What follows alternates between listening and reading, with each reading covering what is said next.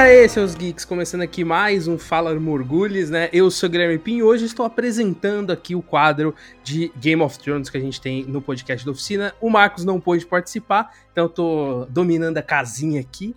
E hoje vamos comentar aqui sobre a temporada completa de House of the Dragon, né? Então não comentar sobre os acontecimentos específicos, porque para quem acompanhou aqui o podcast da oficina, a gente fez episódios semanais comentando episódio por episódio e a intenção aqui é comentar sobre a temporada como um todo, né? Nossos pontos principais, o que a gente gostou, o que a, a gente não gostou olhando como um todo, agora que já passou uma semana desde o último episódio. Né? E claro que eu não estou aqui sozinho, estou com ela, que já está praticamente na, na equipe aqui do podcast de Game of Thrones. Vitória Cunha, seja bem-vinda novamente. É um prazer estar de volta. Já é, já é quase uma integrante fi, fixa do quadro aqui, né? Porque Nossa, é, é é o uma famoso. honra. Participou mais de duas vezes e já pode pedir música no Fantástico, né? É sua terceira participação aqui, então já pode pedir música, pede o que você quiser aí. Posso me considerar uma integrante da oficina geek, gente, que honra. Salário só. cai no mês que vem. Não, mentira, mentira. Isso- Olha. Isso, não. Hum, vou exigir meus direitos, hein? Isso não, Deixa porque um- o, o seu convite foi aceito de puro coração, não foi por puro interesse, tá? Não foi pelo Pix que a gente acabou fazendo pra você, foi porque você realmente quis estar aqui, né? Hum, talvez, talvez. Mas antes da gente começar a comentar sobre a temporada, né, essa, essa primeira temporada de House of the Dragon, eu queria só agradecer todo mundo que acompanha o podcast da oficina, falar aqui com o quadro do, do Falar Morgulhos, é, a gente atingiu os episódios mais escutados do podcast, então agradecer todo mundo que escutou aí durante essas 10 últimas semanas em que a gente comentou episódio por episódio, e para quem ouviu, para quem compartilhou, para quem passou para os amigos escutarem também. Então, muito obrigado de verdade. Que continue assim. A gente vai continuar com o quadro, não com episódios semanais mais. A ideia é que a gente faça agora episódios mensais, ainda co- comentando sobre o universo de Game of Thrones. Então, se inscrevam aqui no feed do seu agregador de áudio favorito aí para não perder nenhum episódio. E bem, entrando aqui agora na temporada, né, teve um ponto que você e o Marcos comentaram em relação ao último episódio, que até perguntaram para vocês qual nota vocês dariam, e os dois deram 10, o que não me surpreendeu, porque são dois baba-ovo de Game of Thrones, isso não vale. Achei injusto, Ah. achei injusto, porque Vamos Porque- ouvir o seu contraponto, Guilherme. Vamos Não, eu, eu, eu particularmente, assim, olhando agora como, como um todo, com, com a temporada fechada e relembrando as semanas anteriores, foi uma série que me encantou muito e que me empolgava toda semana, né? Eu acho que nesse mesmo período que a gente tava vendo Anéis de Poder e House of the Dragon, eu vou dizer que eu fiquei muito mais empolgado com House of the Dragon do que com Anéis de Poder. Em partes, pela má estratégia, ao meu ver, da Amazon de soltar episódios de sexta. Eu acho isso uma tremenda estratégia que na minha cabeça não faz sentido nenhum. Você soltar sexta-feira meio que no dia pra galera assistir. Eu acho que é, as pessoas demoram um pouco mais pra assistir, porque de sexta ainda grande parte da população trabalha e só vão assistir no final de semana. E no final de semana já esfriou um pouco o assunto, porque já tem outras coisas acontecendo. Então, nesse ponto, eu acho que foi uma estratégia um pouco arriscada ali na Amazon. E House of the Dragon tinha meio que uma, um- uma sensação de coletividade, né? Eu estou assistindo com todo mundo ao mesmo tempo, porque é um- são episódios que passam em um dia específico, num horário específico, por mais que solte ali no, na HBO Max, ainda assim é num, é num horário fechado, e eu acho que isso passa uma sensação de coletivo muito maior, porque meio que eu estava acompanhando com todo mundo junto. Acabava o episódio, entrava no Twitter, tava todo mundo comentando. Eu acho que isso enriquece mais e empolga mais também, Sim, né? com certeza. Eu acho que a Amazon não estava preparada é, para lidar com uma série do tamanho que seria Anéis do Poder. A HBO já vinha com uma bagagem já de experiência de como, como a internet podia funcionar ao favor. Eu não sei, eu, eu realmente, assim, eu não me engajei com Anéis do Poder, eu resolvi esperar sair tudo para eu poder sentar e assistir. Eu não tenho tanto conhecimento é, intrínseco, assim, é, de Senhor dos Anéis, quanto é, de Fogo e Sangue, Game of Thrones, etc. Mas nossa, a- o barulho que foi feito, e todo mundo na internet falava dessa comparação, apesar de eu não estar acompanhando, é, ouvi muita gente falando de ritmo dos episódios do Ane- de Anéis de Poder, que não, eles não usaram essa estratégia. Os roteiristas de, de Game of Thrones, eles estabeleceram um padrão ali durante as temporadas, e foi um padrão que pode ser usado, né, um algoritmo, vamos chamar, para o estabelecimento de House of the Dragon. Então, as mudanças que eles fizeram no roteiro de House of the Dragon, em comparação, por exemplo, que eu e o Marcos a gente falou sobre isso, do que está estabelecido nos, nos livros, é, isso acontecimentos maiores, assim, sabe? Tipo, sei lá, o, a cena do casamento, que o moleque morre. Eles entenderam que mesmo com uma série que tem um, uh, diálogos pesados, um tema político, é, momentos de silêncio, muitas trocas de olhares, você tem que ter um equilíbrio ali com esse, esse momento de choque, é, grandes acontecimentos entre os episódios para que você engaje o público. E pelo que eu vi na internet, Anéis do Poder não conseguiu entregar isso. É, então, então, essa comparação, eu acho que, ao, meu ver, ela existe porque, obviamente, são duas séries de fantasia sendo exibidas ao mesmo tempo, mas são comparações que não deveriam existir, né? Porque são séries completamente diferentes, com propostas completamente diferentes, porque a Anéis de Poder, né, o, o universo de Senhor dos Anéis como um todo,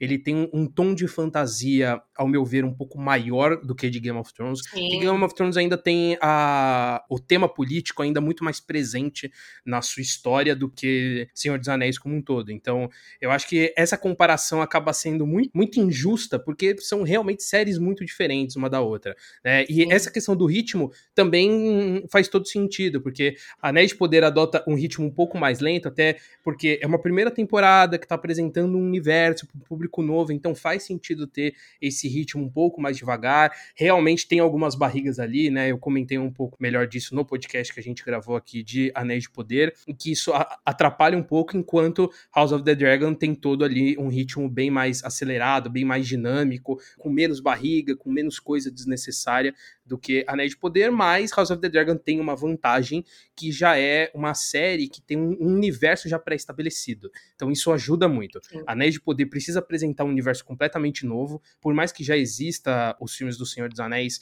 o intervalo de tempo dos filmes para a série é muito grande, então é, você está apresentando para um, um, público novo, então meio que você está dando uma aulinha ali de como funcionam as coisas. E House of the Dragon meio que ele já adota é, um, um ritmo ali em que, ó, você já conhece isso aqui. E então Sim. essas características são muito diferentes, por isso que eu acho injusta a comparação. Entendo que exista, até porque duas séries de fantasia, mas também é um pouco injusto ali, ao meu ver. Total. E, e falando, né, olhando agora a série, eu acho que um dos pontos que me atrapalhou um pouco, eu entendo a escolha, mas foi justamente esse ritmo um pouco mais acelerado, assim, né? Eu acho que nem o dinamismo em si, mas as passagens de tempo, principalmente, eu acho que me incomodaram um pouco, porque, primeiro, eu não vejo um, uma padronização dessa passagem de tempo, isso não, não caiu muito bem para mim, que ah, a gente vai.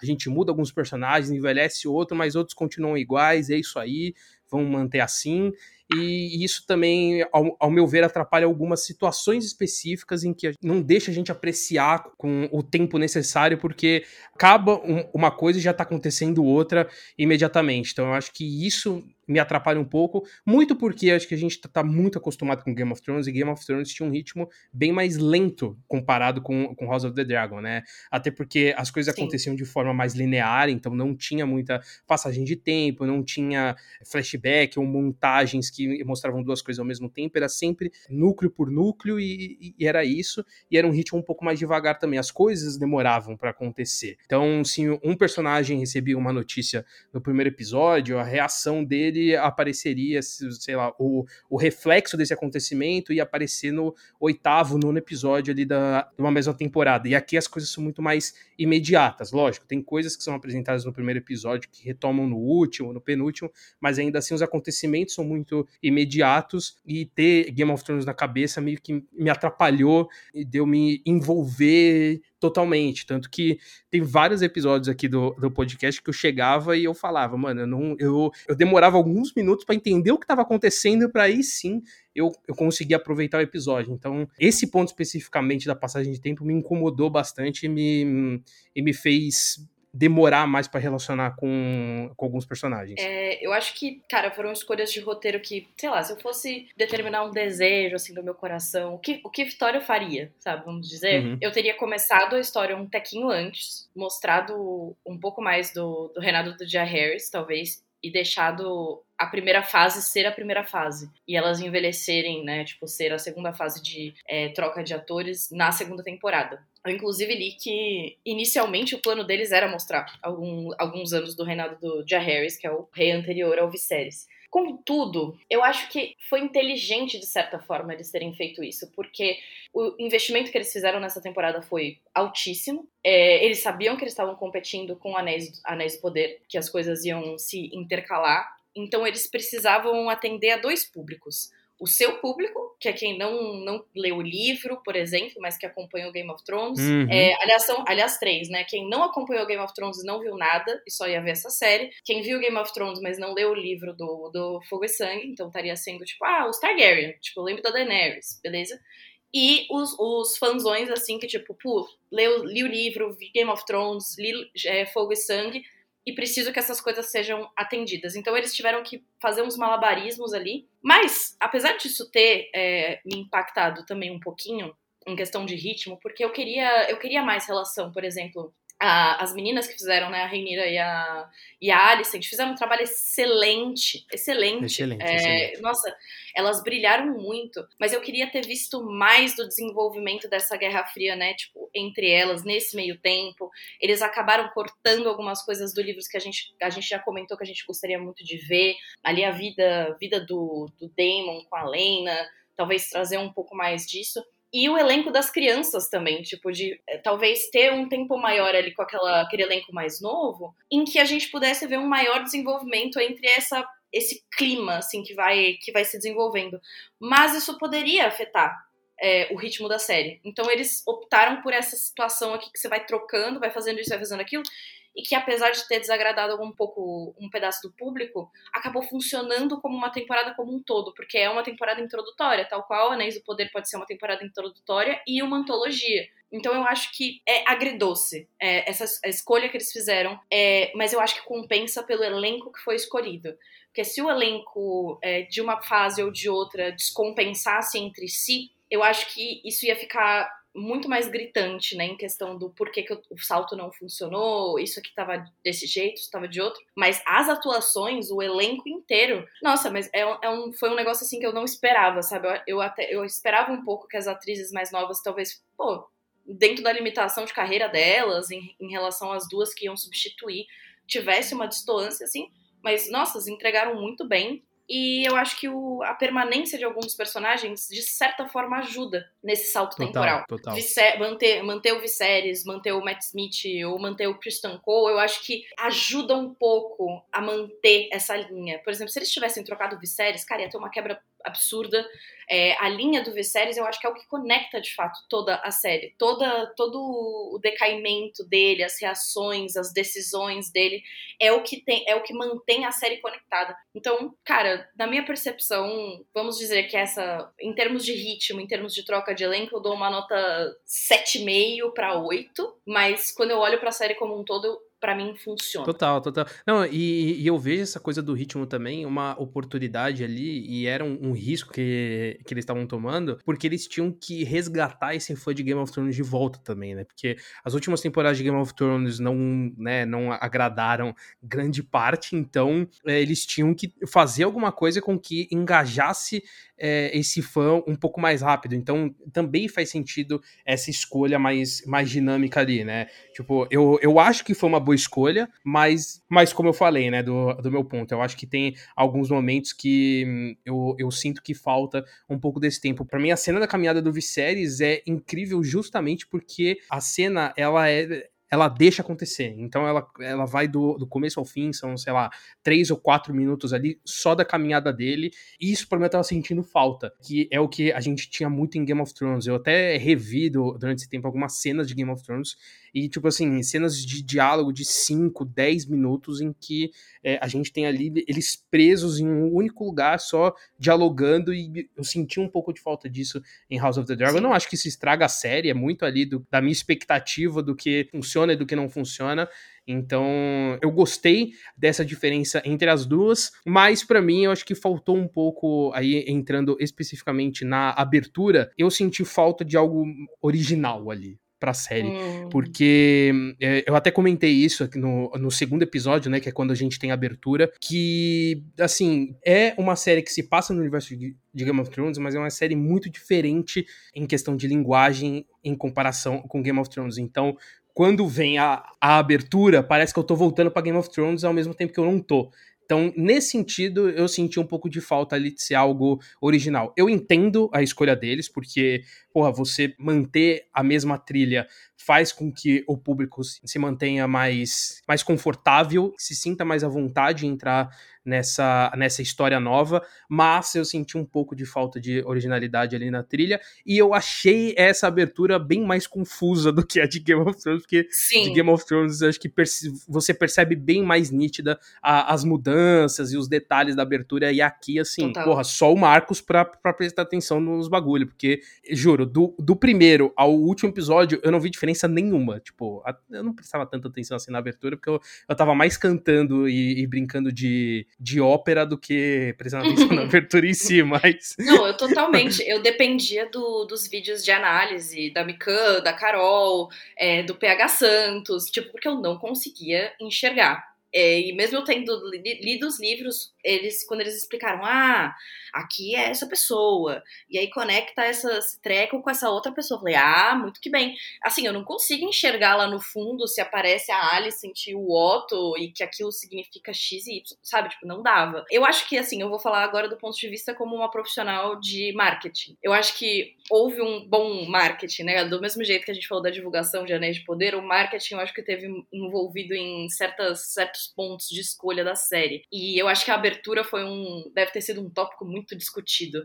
Que eles tinham que manter um tom se vai mudar, se vai mudar a música ou não. E eu acho que foi esse foi um dos baits para poder reconectar com o pessoal do Game of Thrones, como você falou, tal qual quando eles trouxeram a questão da profecia. Ah, agora fez sentido porque a Daenerys, que não sei o quê, sabe, tipo, tinha essa missão, então na verdade, eles tentaram conectar essas coisas, sabe, tipo de e eles começam a série falando tantos anos antes do nascimento de Daenerys Targaryen. Tipo, eles trazem isso para que os fãs falem: ah, muito que bem, estou entendendo, parentes relativos, ok. Mas, ao mesmo tempo que eu achei muito confuso também, eu, achava, eu queria que, por exemplo, sei lá, eles podiam ter colocado o nome das pessoas junto com o símbolo, talvez, para dar uma ajudada. Só que Nossa, era uma coisa sim. tão grande. Você, se você não pausasse, se você não tivesse uma tela muito boa com uma resolução excelente, você não ia conseguir ver, não ia. Muito diferente da abertura de Game of Thrones que você vê o nome, ai, aqui é Vaz do Track, aqui é Mira, ah, entendi, agora é isso aqui,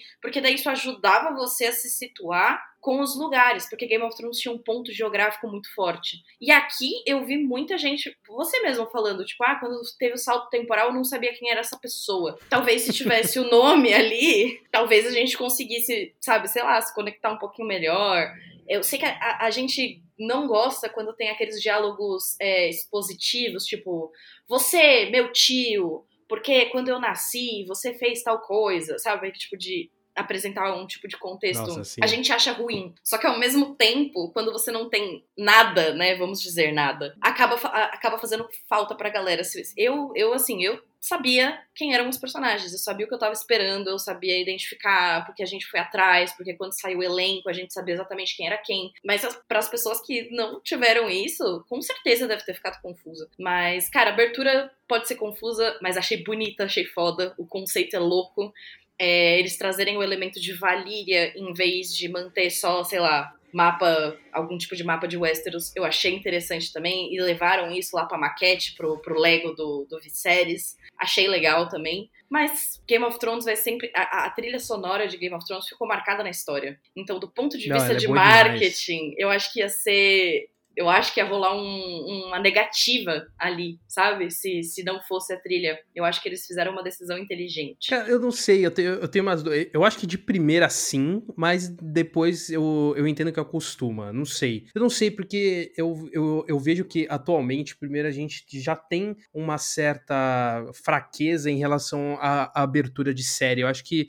os streamings acabaram meio que apagando essa grandiosidade do que é uma abertura de série, né? Só, uhum. só séries, assim, semanais e que passam ainda na televisão, como o próprio House of the Dragon, eu acho que ainda tem essa força. Porque, assim, se você me perguntar ah, qual é a, a melhor abertura de série da, da Netflix, eu não sei te responder. Eu não sei, primeiro, que eu pulo praticamente todas, porque nenhuma me marca e são normalmente ali o nome da série e acabou, sei lá. Eu acho que a, a última que me fez assistir inteira foi a do Gabinete de Curiosidades do Guilherme Del Toro, muito que bom. puxa ali muito uma, uma característica dele que eu gosto, mas assim, não acho também uma abertura inacreditável. Eu acho que tem esse ponto também muito marcante. Entendo você falar que, porra, deve ter sido uma discussão muito forte ali deles de pegar o que o, o, o público já está acostumado a criar uma coisa nova.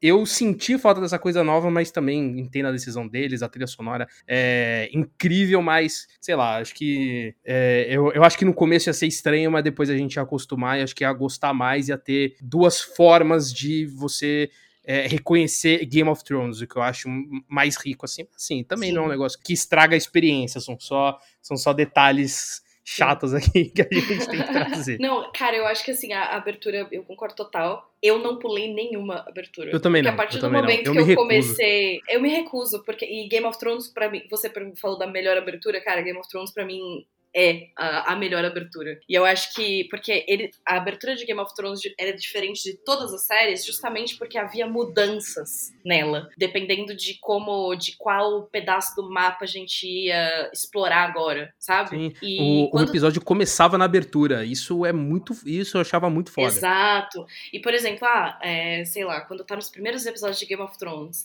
mas na abertura mostra a muralha. E aí, quando eles falam da muralha, você vai, ah, deve ser aquele bagulho lá que eu vi. Só que a gente não chegou lá ainda. Então gerava também uma expectativa de como que a gente vai chegar lá, quando que a gente vai chegar lá, como que será que é esse cenário é, fora do mapa, como quem são as pessoas que estão lá. E aí você ia construindo isso. E eu acho que nessa abertura foi inteligente eles manterem essa questão da mudança, porque todas as aberturas eu tava lá, tipo, hum, quem será que vai aparecer agora? Será que vai acontecer isso? E daí, tipo, rolou teorias em cima da abertura, porque não foi de primeira que perceberam que era uma árvore genealógica. É, ai, porque esse símbolo aqui é o Viserys, esse símbolo aqui é o Aegon, esse aqui não sei o quê. E eu acho que foi muito inteligente eles saírem ali do Aegon Conquistador, porque eles já colocaram as outras gerações ali que a gente nem vê, sabe? Eu achei isso muito legal. E foi assim também um elemento legal para eles apresentarem o Jaehaerys, porque o Jaehaerys aparece ali no primeiro episódio da temporada e depois você vai entender, ah, é esse cara aqui, porque depois o sangue vem para cá e daí vai não sei o quê. Então, é, a, é aquela coisa geral, eu acho que todas as séries a gente vai falar isso. Pô, eu gostei pra caralho, tenho as minhas ressalvas. Mas é isso, assim, tipo, num, num geral, eu sou uma supporter dessa, dessa abertura. Eu achei ela interessante. Podia ser mais lenta, podia. O negócio do sangue às vezes me deixava um pouco enjoada, porque era muito rápido, mas eu, eu achei muito legal. Eu achei bem legal. Foi um trabalho ali de. Eu gosto muito de, de design gráfico, design 3D. Eu achei, cara, muito foda o trabalho que eles fizeram. A abertura em si, ela é linda demais, mano. Tipo, é absurdo, absurdo. E tem um ponto também que eu acho que a série, ela acerta muito bem, que são os usos dos efeitos visuais, né? Porque a gente sabe que, pelo menos no começo de Game of Thrones, a gente tinha aquela coisa bem mais contida, porque eles não tinham tanto dinheiro assim para fazer e foi melhorando conforme foi passando as temporadas. E eu achava que House of the Dragon ia enganar a gente tá? No, no sentido de tipo, ah, a gente, a gente tá falando e a gente tá vendendo que a série tem dragão, mas tipo assim, ah, um aqui, um outro no quinto episódio, e é isso aí, porque é, é muito caro para você fazer efeitos visuais, ainda mais com dragão, né? E você ter vários, assim. Então, quando eles falaram, ah, a gente vai ter 17 Sim. dragões, 9 só na primeira temporada, eu pensava que, tipo, ah, eles vão apresentar um dragão e acabou. Esse é um. Mas não, chegou ali a série, sei lá, acho que tem um ou dois episódios só que não tem dragão. Isso me impressionou muito, porque, primeiro, que Sim. tem muito e muito bem colocados. para mim, acho que o, o, único momento que é, me separa um pouco foi a, a cena da Veigar com, com o Aemond ali a, a noite na chuva, porque, né, o, é o Sapotnik que simplesmente bota um filtro pra gente não enxergar nada e é isso, esse é, é o filtro dele, né? Mas de resto achei impressionante. Porque, assim, a gente tem que pensar, gente, que a gente tá vendo coisa pra TV, né? A gente não tá vendo cinema, porque orçamento de cinema é muito maior do que de televisão. Por mais que a gente tenha aí Anéis de Poder, que teve um orçamento muito alto,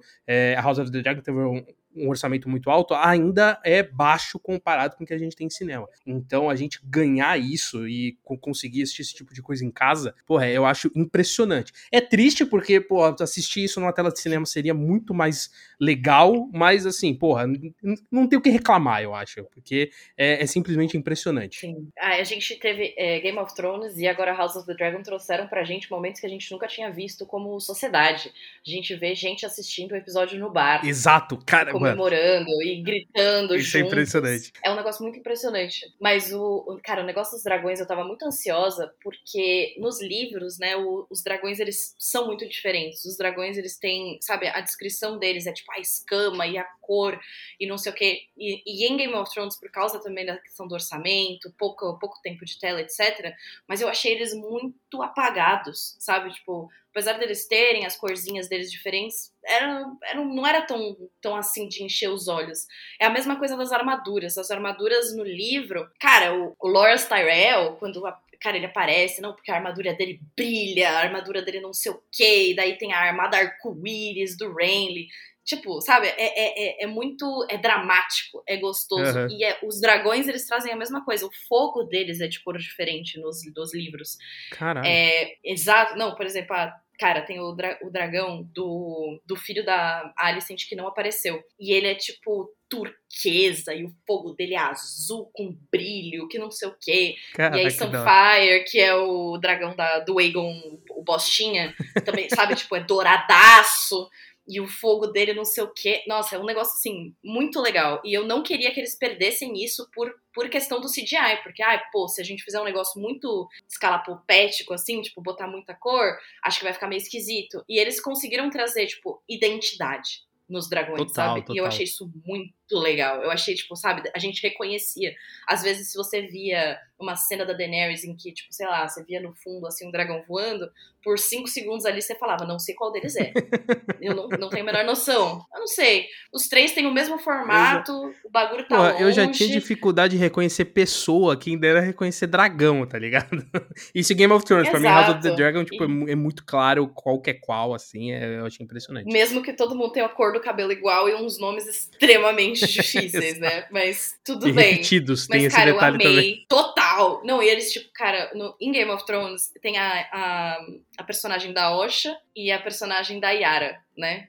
E eles teve um rolê ali deles trocarem o, o, nome, porque ela era Asha, ela é Asha nos livros, e eles falaram, não, pô, se a gente colocar Asha e Osha, o pessoal vai se confundir.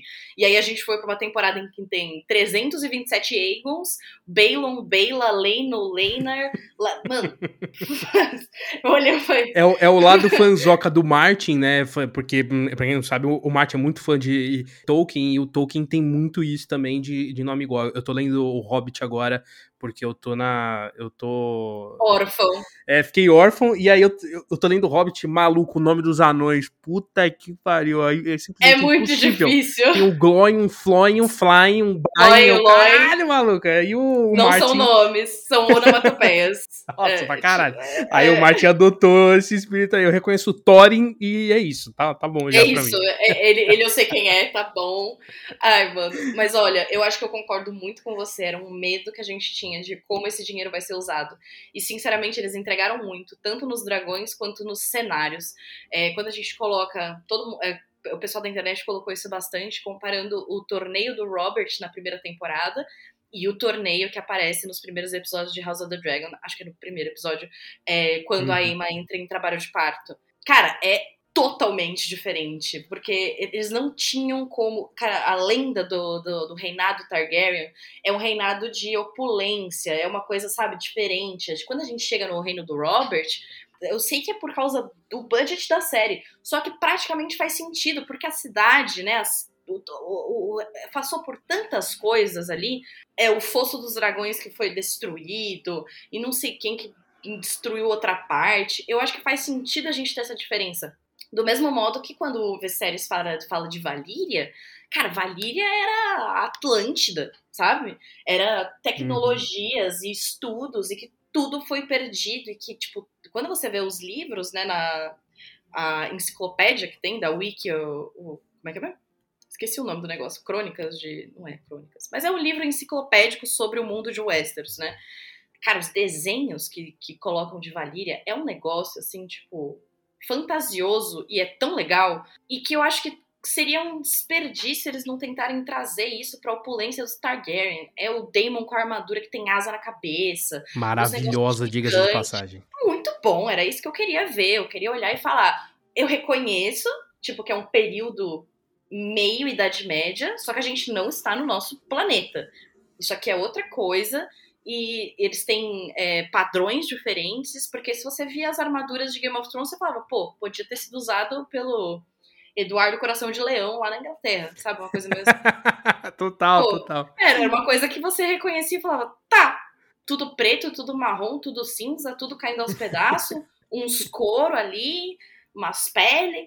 E, cara, a gente chega em House of the Dragon e fala: não, não, isso aqui é o reinado dos Targaryen em, em sua, seu auge. A gente vai começar a ver a decadência aonde eles vão chegar. para que você entenda onde chegou lá na Daenerys, para ela estar fugitiva em outro continente, que o irmão dela vendeu ela para poder conseguir dinheiro, porque eles não tinham mais isso. Sabe? Eu acho isso muito legal, de eles trazerem o elemento visual da diferença. Você olha pra Daenerys lá, montada nos Dothraki, toda, sabe, tipo, cheia de barro, sem nada, mendigando lá para poder chegar em Westeros. E aí você vê como os Targaryen eram, o que, que eles. É, os elementos na cidade. Tinha estátua de dragão no meio da, da praça. E o fosso de dragão era um monumento. E eu gosto muito deles terem trazido isso e não terem poupado esforços de traduzir isso pra tela. Total, isso foi. E isso foi realmente impressionante. Assim, acho que a ambientação da série, por, acho que eh, justamente por não ter diferentes ambientes, né, do que é Game of Thrones, onde a gente tem vários núcleos em diferentes lugares e, consequentemente, você muda toda é, a ambientação, eles conseguiram concentrar muito bem os esforços ali para mostrar a, a beleza daquilo. Eu acho que como tá como a gente acompanha só a realeza, então, putz, eles exploraram muito bem isso, é tudo muito lindo, todo o figurino da, da série para mim é impressionante, assim, acho que bem mais do que Game of Thrones, então, porra, pra mim foi, assim, a, a cada roupa da, da Renira eu ficava de boca aberta, mano, eu falava, caralho, eu ficava, com, eu ficava com vontade de usar o vestido dela, porque eu acho impressionante. Cara, eu sou uma grande fã de, do setor de, de figurino. É, quando eu era mais nova, eu comprei um livro é, do Harry Potter, das, da, dos livros, das páginas para tela. E a minha parte preferida era ler sobre como os, os, os figurinos foram construídos. Tipo, ah, o, no quinto filme, quando a Umbridge aparece, ela tá usando, é, ela começa o filme usando tons de rosa mais claros e conforme ela vai ganhando poder, o tom de rosa fica mais escuro, pra, tipo, porque isso significa, são, são signos visuais. E com a Rhaenyra e com a Alicent, a gente consegue acompanhar isso. A gente vê a Alicent sair uhum. da, de usar, quando ela casa com o Viserys, ela usa as cores Targaryen. A partir do momento que tem a, a fissura ali, ela entra com o verde, que é super significativo para a história, porque tudo aconteceu, assim, do, do negócio dos verdes e negros por causa do vestido que as duas estavam usando. E quando a Reinira, ela tá, tipo, em momentos mais apagados, sabe? Quando ela tá incerta, ela, é, quando ela é mais nova, ela usa tons de rosa mais fechadinhos. Ela não, não tem é, signos Targaryen nas roupas dela, tanto quanto a Alicent me nos mesmos momentos. E aí, quando existe a virada ali de, das atrizes, você vê a Reinira de vermelho, você vê a Reinira de preto, é, sabe? orgulhosa ali da própria casa, um, o símbolo, a regente do reino, o deleite do reino, né? E, e, e os figurinos, eles trazem muito isso. Quando você vê, ah, porque os filhos estão usando verde, mas os filhos da Rhaenyra estão usando preto e vermelho. É, e a gente vê, viu isso muito em Game of Thrones também. Os cabelos da Sansa, eles mudavam o estilo de cabelo dela conforme o momento político em que ela se encontrava. Quando ela queria agradar a Cersei, naquele momento que ela precisava ser política, ela usava o cabelo igual a, a Cersei. Quando ela sai disso, ela começa a usar o cabelo como as nortenhas usam. Ela traz a trança, ela traz, sabe, tipo, outras coisas mais parecido com a mãe dela, quando ela recupera as raízes dela. Game of Thrones e House of the Dragon fez uh, jus ao que Game of Thrones trouxe, dessa parte de, de figurino, Muito. e eu, eu sou apaixonada nisso, eu acho excelente como eles fizeram isso ficar, sabe, jogado na tela. Porque se eles fizessem um negócio meio Ah, a Alice usou um vestido X, nem foi o verde, aí foi o verde, não sei o quê. Quando eles trouxeram aquela frase do farol de Hightower que brilha verde quando eles precisam ir pra guerra, aquilo, e eles adicionaram essa camada, isso não tem no livro. Eles trouxeram isso e eu falei, caralho, que delícia! Puta, e daí os, os primos dela levantam e falam, não, nós, a gente tá com você porque eles entendem, porque as mulheres, elas são essas as armas que elas têm. Elas têm útero, porque elas são, a, né, como a mãe da, da Reinira coloca, elas são úteros reais, né, elas são é, os veículos pelos quais os, os próximos herdeiros vêm ao mundo. Elas têm a fofoca, não posso dizer que não, né?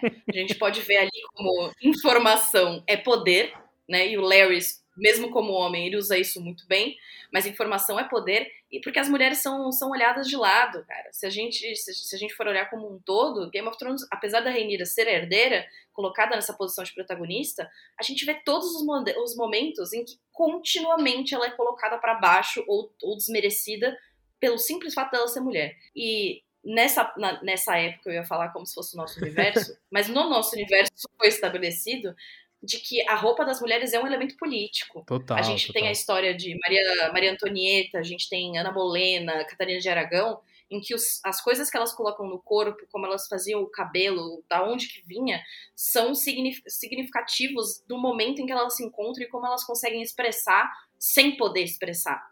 Então, quando a Alicent aparece, por exemplo, com o símbolo da fé do sete pendurado no pescoço, tanto quanto colocou na decoração do palácio, a gente consegue entender de onde vêm as motivações dela. Isso é muito louco. Não, e é muito importante você destacar esse ponto, porque né, a, gente tá falando de audiovisual, e, o, e o, o, visual, ele também precisa contar uma história hum, por si só, né? Ele é um complemento ali, lógico, ele é uma ferramenta para a história hum, caminhar, mas ele em si, né, o, o figurino em si, si os elementos visuais de uma série, ou de um filme, ou de qualquer produto audiovisual, ele precisa contar uma história junto, né? Não é ah, um, um vestido só para retomar um, um, tempo antigo. Não. É o que você destacou aqui, tá contando uma história paralela, mas que complementa com a história principal sem precisar de, de diálogo, né? É justamente a força do visual Exato. ali. E para mim a série acerta muito bem nesse sentido. O visual, para mim, ela é muito fundamental ali, porque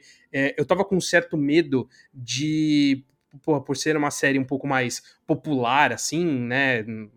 Nesse espírito Netflix da coisa, de explorar muita coisa no texto. Mas não, você tem cenas em que um, um olhar ele, ele, ele, já tá contando uma história. Você tem cenas de diálogos sem fala que funcionam no olhar. E eu achei isso muito foda deles conseguirem explorar isso num, nos tempos de hoje, né? Onde, sei lá, as séries elas são um pouco mais mercadológicas, digamos assim. Então, muitas, é, muitas vezes a, a linguagem ela é um pouco mais é, entre aspas, educativa, assim, no sentido de vou te explicar tudo certinho e só uma ou outra diferencia. Então, eu gostei de uma série grandiosa e muito popular como House of the Dragon conseguir fazer isso muito bem. Então, porra, Sim. só acertos nesse sentido. É, e você trouxe uma questão de arte que eu queria saber a, a sua opinião, porque eu já vi várias artes do Trono de Ferro né? E que em Game of. Thrones eles, lógico, adaptaram de uma forma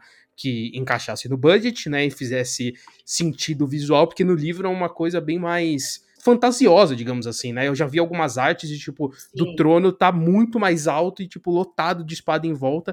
E, e House of the Dragon meio que deu uma enriquecida nisso, né? Tipo, não é só o trono em si, mas tem um, um design bem mais diferente. Queria a sua, a sua visão em relação a isso, de, de leitora e de que acompanha mais esse universo do que eu. Cara, eu fiquei feliz deles terem feito modificações, só que eu entendo as limitações dele, porque se eles fizessem um trono completamente diferente, por ser tão icônico da série, o pessoal ia ficar tipo, hum, pera, não ia, não, não ia dar para recriar é. na, na Bienal do Livro ou na CCXP, né? Então. É... Exato, também tem isso, com certeza. E, e, eu gostei que eles, eles, eles usaram o espaço em volta, né? Eles adicionaram um pouco no trono, é, até porque a temática do trono ser. Perigoso é algo que permeia essa temporada, né? De que o trono machuca. E no lore do Game of Thrones a gente tem essa questão de que é, é, é um, um, dito popular de que o trono rejeita aqueles que não, não devem estar sentados nele. E aí tem essa, esse significativo de quando a pessoa senta no trono, se ela tá, se ela é, fica se cortando, como aconteceu com o Rei Louco, etc. É, ele ficou conhecido como Rei Ferida, Scab King, alguma coisa assim, porque o corpo inteiro dele é, ficou coberto por cicatrizes de sentar no trono. Aí ele começou a ficar com medo de ter é, ficar perto de lâminas, ele acabou não cortando mais as unhas, não cortava mais o cabelo porque ele tinha medo. Então eu, eu achei legal que eles trouxeram muito mais essa. O trono é afiado, sabe? Porque se a gente vê em Game of Thrones, a gente não vê isso. Exato. A gente não vê nada dessa, desse significativo de que o trono é perigoso. A gente só vê os caras sentados lá, e tipo, ah, beleza, o negócio é feito de espada, mas sei lá, a bunda da galera deve ter dado uma maciada ali com, com o passar dos tempos, alguma coisa assim, né? É, e eu acho, achei muito legal que eles, eles trouxeram essa, esses elementos laterais, né, pra escada, é, e de tornar realmente aquele, aquele negócio um porco espinho pra você se sentar. Então, você vê o Viserys ser rejeitado pelo trono aquilo é uma significativa de que talvez o tempo dele ali já tenha acabado. É muito diferente do. Eles não mencionam isso com o Dia Harris. É, então, cara, eu gostei deles terem modificado, mas eu queria uma coisa até mais, sabe? Eu queria que eles tivessem colocado mais coisa, talvez ao redor ali, mais próximo da cadeira.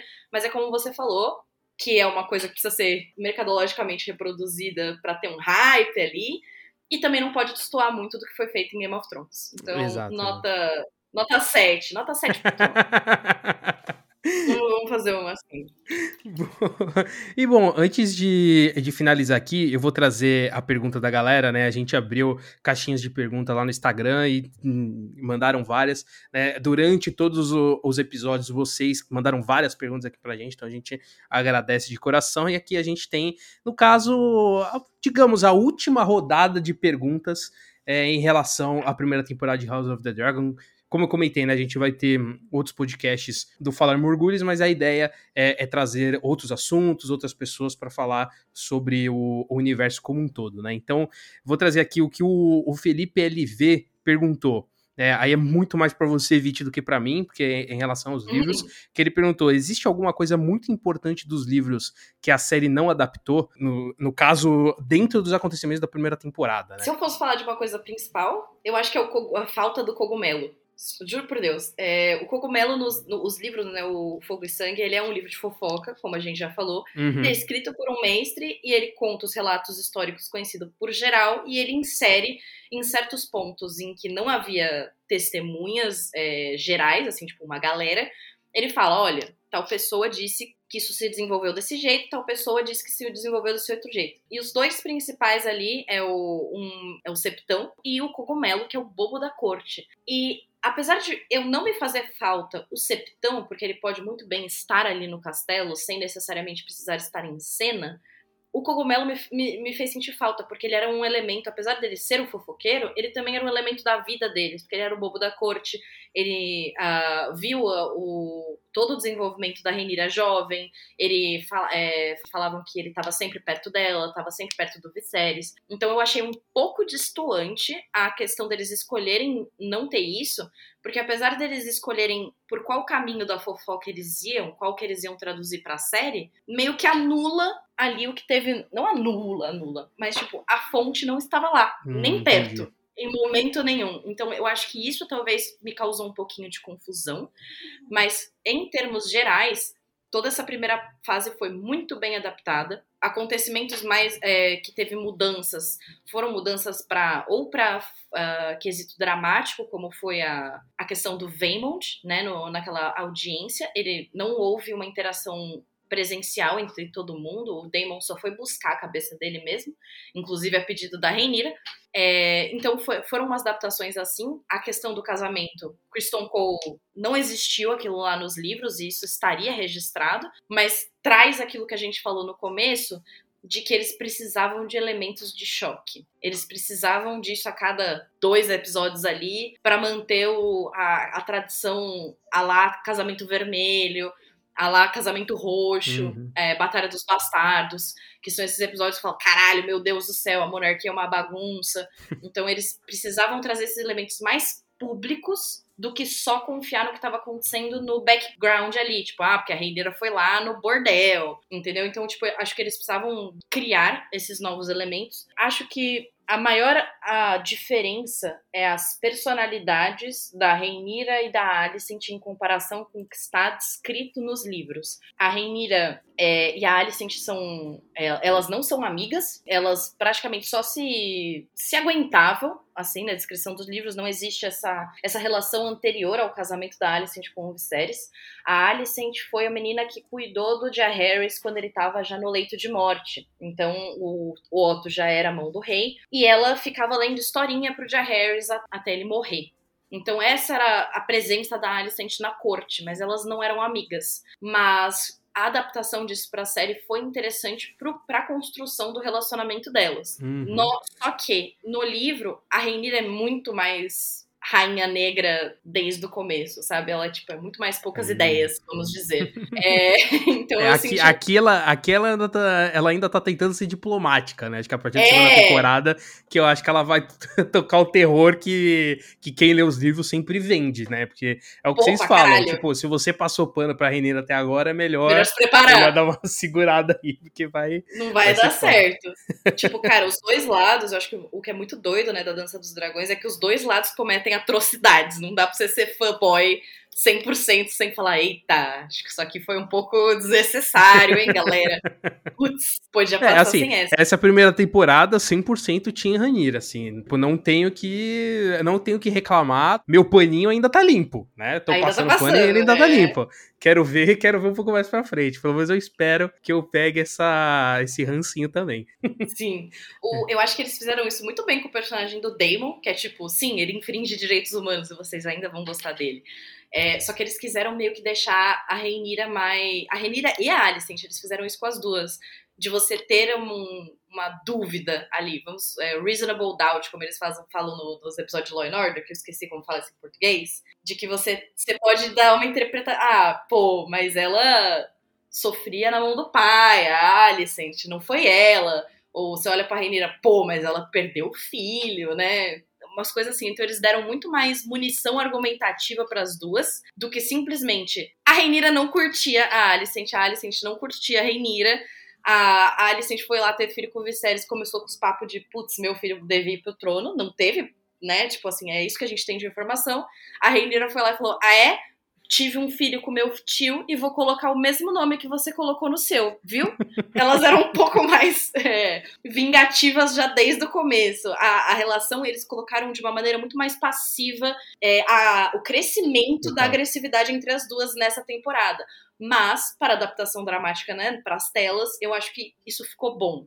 Mas essas foram as o que eu mais percebo assim de diferença dessa primeira fase da Dança dos Dragões. Daqui para frente, o negócio vai ser um pouco mais difícil é, de cortar coisas, porque a gente vai falar muito mais de batalha, morte, vingança. Então eu acho que não sei se vai dar ainda para manter esse raciocínio de putz, mó dó dela, né? Então, aguardamos, aguardamos a próxima temporada. Boa. O arroba mh27.23 perguntou aqui: a possibilidade do, do Luceres estar vivo? Não, né? Não, sem chance. Eu acho que depois, assim, que você mordido por um. um pelo maior dragão é. vivo e você cai daquela altura, eu acho que tem uma leve Leve. uma leve chance de você morrer. É, tá gente, Luceres não tancou e foi de base. Sem é chance, isso, sem chance. Porra, se ele sobrevivesse, ele é o Azor Ahai, né? Porque, é. pelo amor de Deus, não, não tem é, como. Não tem como, gente. Não é que nem a morte do, do Leinor, que, né, como é um livro de fofoca e foi algo decidido ali é, entre, entre muitos panos, faz sentido o Leinor, na verdade, não ter morrido, sabe? Tipo, por causa da construção da relação e tal, tal, tal. Mas não é o caso do Lucerys, gente. Infelizmente, o nosso bebê foi com Deus. ó, e, e falando dos livros também, a Luana Oliveira perguntou, ó, estou pensando em comprar o livro, já que a nova temporada só sai em 2024. Vale a pena?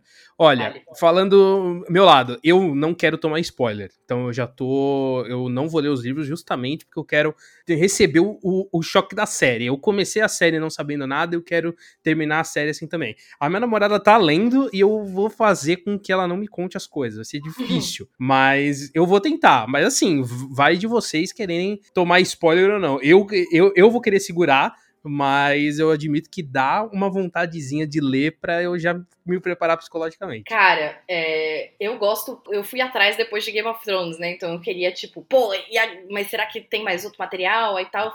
Fui começando a ler, eu nem sabia que tinha o um livro, aí eu fui vendo Wiki of Ice and Fire, né? Eu fui, tipo, porque eu gosto de saber o, o a história dos personagens e tal, eu falei, mas da onde que tá vindo isso? Porque eu tenho certeza que não tem isso no Game of Thrones. Eu li até os cinco. Onde, onde que tá vindo essas informações? Aí eu fui descobrir que tinha um fogo e sangue, comprei o fogo e sangue. Eu acho que talvez valha a pena para você ler até até onde você quer. Boa, Sabe, boa. você pode ler o livro, tem um belo de um pedaço antes, é, antes de qualquer coisa que isso vai acontecer. Cara, a Dança dos Dragões está no meião ali pro final.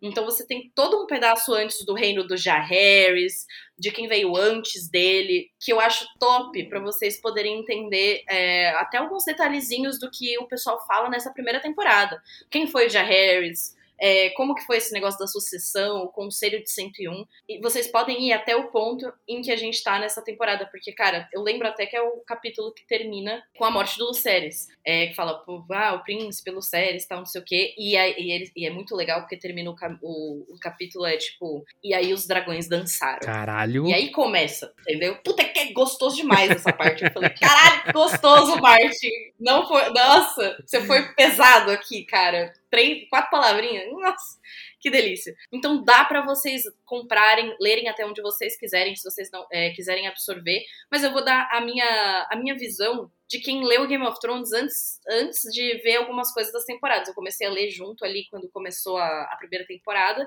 mas eu fui avançando, né? Já que a gente teve quantos anos? Oito anos de série. É, então, por exemplo, sei lá, o Casamento Vermelho, eu já sabia que o Casamento Vermelho ia rolar. E eu posso dizer que eu gritei desesperadamente, tomei o choque do mesmo jeito como se eu não soubesse. Então é da escolha de vocês. Mas, cara, é muito legal vocês verem como o livro é escrito por causa desse rolê da fofoca.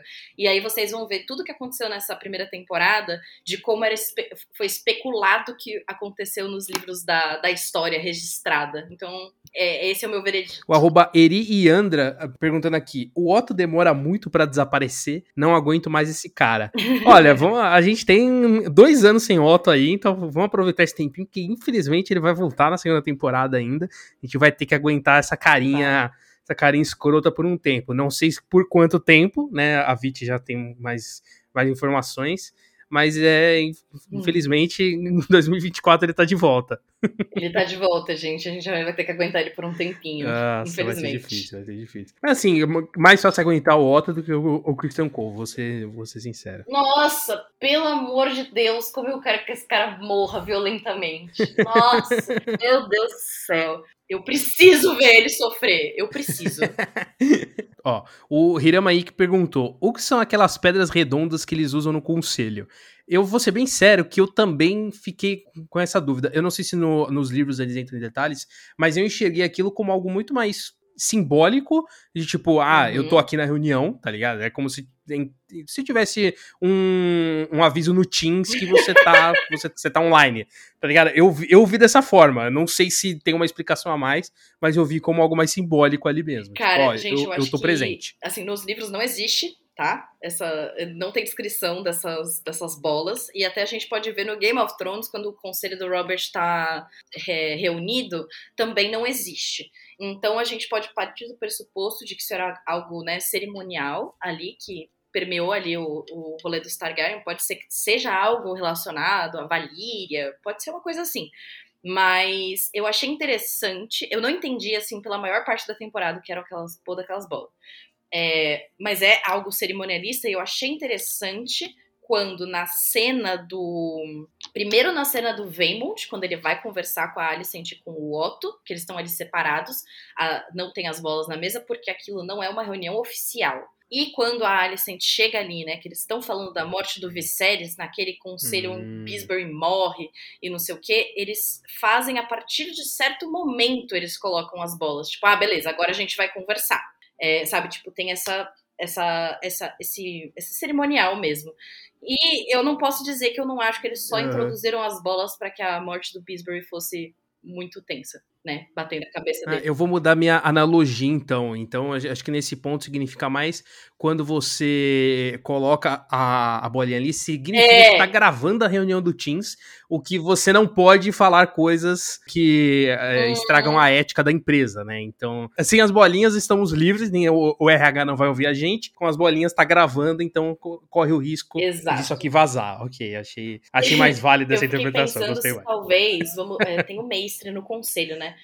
É, e o, o, os mestres têm esse papel de registro histórico. Se talvez, né, quando a gente está no conselho, o mestre só, só é permitido a registrar aquele momento após, tipo, estar oficializado. Porque quando a gente olha no livro do Fogo e Sangue, hum. A gente não tem essa, né? Tipo, a gente tem um pedaço ali, ah, aconteceu isso, aconteceu tal coisa. Talvez ele, ele, tenha sido permitido de registrar isso só depois que a Dança dos Dragões passou, ou, sabe, alguma coisa assim. Então pode ser esse, essa questão também do, do registro histórico podemos pensar nessa, nessa ótica também. Pô, legal, gostei. Ó, é, entrando aqui mais com uma visão do, do futuro da série, o, o 47 Martins, ele pergunta, vai ter outra passagem de tempo? Eu duvido no, no sentido, assim, de mudança de elenco, porque eu acho que até o, os produtores falaram que não vão mudar o elenco, esse é o elenco fixo até o final, mas agora, passagem de tempo, acho que vai ter uma coisinha ou outra. Não sei se vão, vão ter saltos temporais tão grandes quanto dessa primeira temporada, mas um ou outro acho que vai ter, até para manter o ritmo da série, né? Acho que não vai ser igual Game of Thrones, em que as coisas aconteciam de forma um pouco mais linear, e eu acho que vai ter esses pequenos saltinhos, assim, para justificar algumas coisas, acelerar outras, né? Mas eu acho que grandes saltos eu acho difícil. Não sei se eles vão seguir aquela estratégia que a gente já comentou aqui, de que na verdade eles vão adaptar uma, uma dinastia Targaryen, não só a Dança dos Dragões, então talvez a gente tenha, sei lá, na terceira e na quarta temporada, um outro núcleo e não mostrando mais a Dança Sim. dos Dragões, não sei se vai ser dessa forma, então eu meio que a, acho que nessa história não vai ter mais saltos temporais grandes, mas pode acontecer essa de ter um, um salto gigantesco e, e, contar a história de uma outra geração e não só a dos Targaryen. Sim, eu concordo. É, antes, quando, em outro episódio, quando a gente tinha conversado sobre isso, eu, achar, eu pensava que talvez eles fossem trocar o elenco das crianças, é, mas agora que a gente vai ter essa pausa de dois anos, e se a gente for pensar que vai mais dois anos ali depois da pra terceira temporada, vamos supor, vamos, vamos levar o Joffrey e o e o, o Jaceres como exemplo. Eu acho que a partir de agora eles podem se aproveitar do crescimento natural dos atores, igual aconteceu com Game of Thrones. A gente vê a Maisie Williams, Total. a gente vê a Sophie Turner crescendo de fato, e eu acho que isso ajuda, né? Acho que o máximo que a gente vai ver é, sei lá, as crianças do, do Aegon e da Helena, né? Talvez a gente tenha mudancinhas ali por eles, né? Tipo, talvez, talvez haja uma mudança ali nas crianças, que são bebês, assim, né?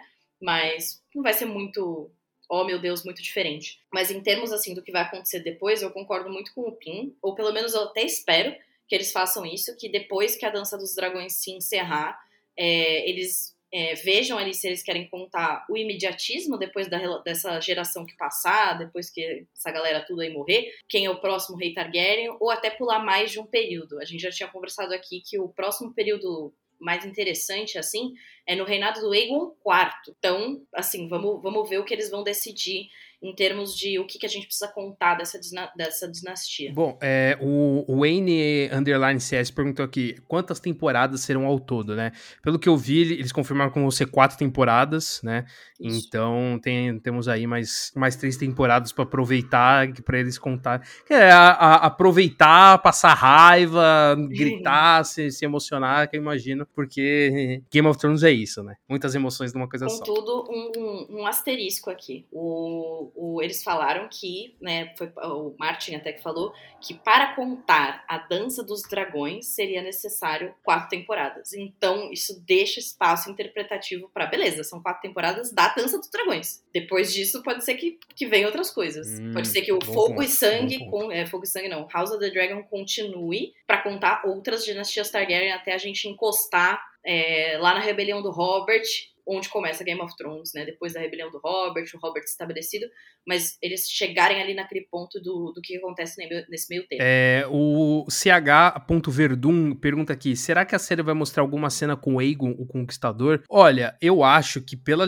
linguagem que eles estão adotando e que possibilita inserções de, de flashback e tudo mais, talvez apareça alguma coisa. Eu acho que eu, eu acho que eles podem ter essa oportunidade ali de, de aproveitar uma cena ou outra, seja num sonho, ou da Alicent, ou, ou da própria Renira, para mostrar o, o Aegon. Não sei se, sei lá, longas cenas, mas uma uma inserção ou outra, eu acho que sim, acho que eles podem aproveitar. Não sei se eles vão fazer, mas eles têm essa, essa abertura. Sim, eu acho que eles não vão fazer isso por causa do, da possibilidade comercial deles talvez fazerem uma série sobre o Aegon. Eu acho que eles iam manter isso separado. Tem esse ponto é, também. Eu acho que no Game of Thrones a gente tinha o recurso da internet das árvores, que era o Bran, né? Que, tipo, a gente vê o Rhaegar e a Lyanna casando, coisa assim, através dele, né? A gente vê o passado através dele porque ele tinha esse recurso místico. Acho difícil a gente ver alguma coisa em sonhos, talvez, eh, porque os sonhos de dragão são muito mais interpretativos do que, de fato, memórias do passado, sabe?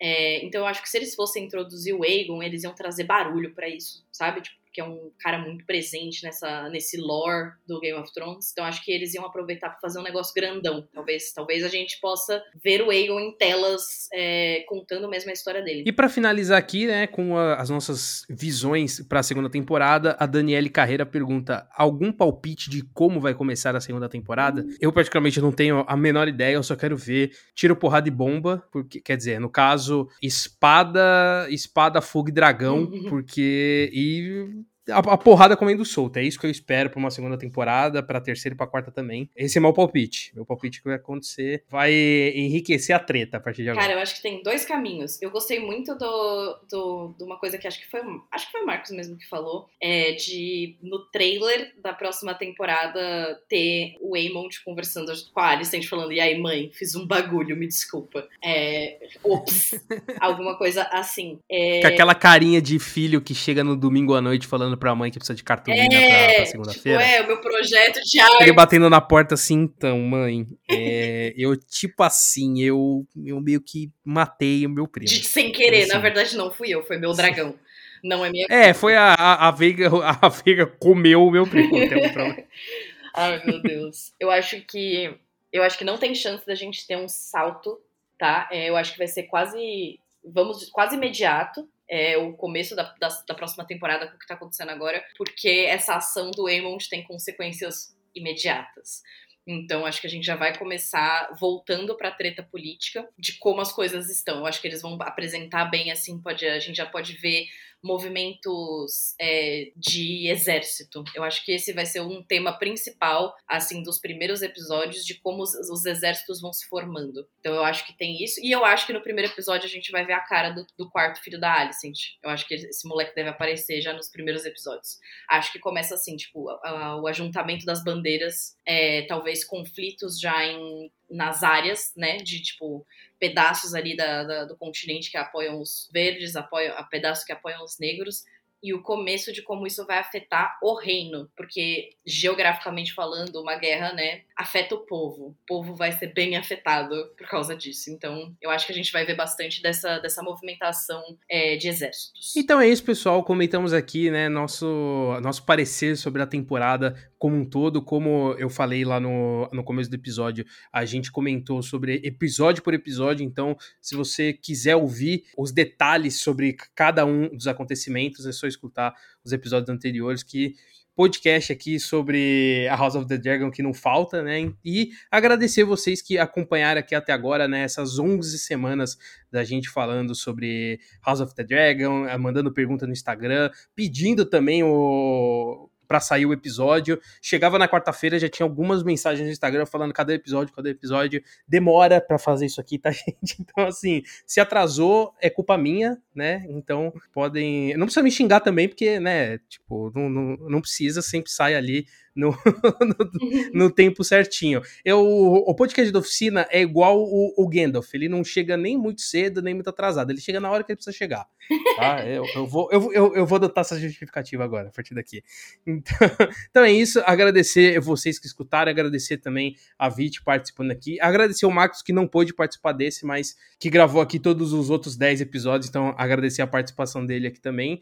E relembrando que o quadro do Falar Mergulhos vai continuar, mas não mais com episódios semanais, agora a gente vai ter episódios mensais comentando sobre o universo, então se inscreve aí no seu agregador de áudio para não perder nenhum episódio e também para não perder nenhum dos outros quadros que a gente tem por aqui. Então é isso, gente, muito obrigado e até a próxima. Valeu. Obrigada, gente, até a próxima.